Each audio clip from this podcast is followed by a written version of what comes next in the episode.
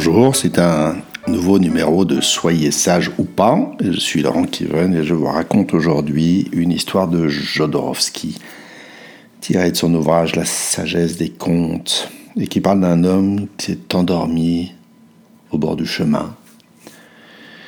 Il gît là, respirant doucement, déjà couvert de poussière.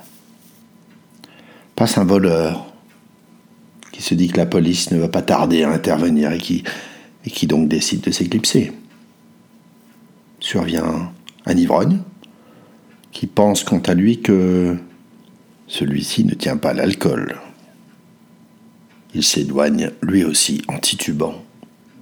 Enfin, un sage passe qui lui voit le calme de l'homme. Quel grand maître ce doit être, se dit-il pour être ainsi en extase au bord de la route. Je vais méditer à ses côtés. Voilà, c'est la fin de cette histoire. Alors, vous en pensez quoi? Faites une pause. Est-ce que ça fait écho pour vous? Et, et,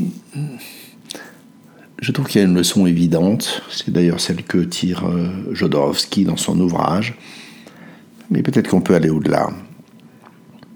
Jodorowsky dit que ce qu'on voit des autres parle davantage de nous que d'eux. Le, voleur voit un homme, euh, peut-être pas un autre voleur, mais un homme en délicatesse avec les autorités, l'ivrogne un autre ivrogne, le sage un autre sage.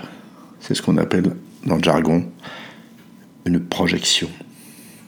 Mais cela n'est évident pour moi que parce que je je m'intéresse à la psychologie et que par conséquent, je vois des projections partout. Tirer cette conclusion au fond, c'est encore une projection. Je me prends moi-même au piège que je prétends dénoncer. Car finalement, une foule d'autres interprétations sont possibles. Morale, par exemple, telle que celle qui dirait que l'homme de vice s'éloigne et l'homme de bien reste. Je me laisse aller à penser qu'un maître zen dirait qu'un homme qui dort, c'est un homme qui dort. Point final. Voilà, c'est la fin de ce numéro. Cliquez, partagez, partagez, envoyez-le à vos amis. À bientôt.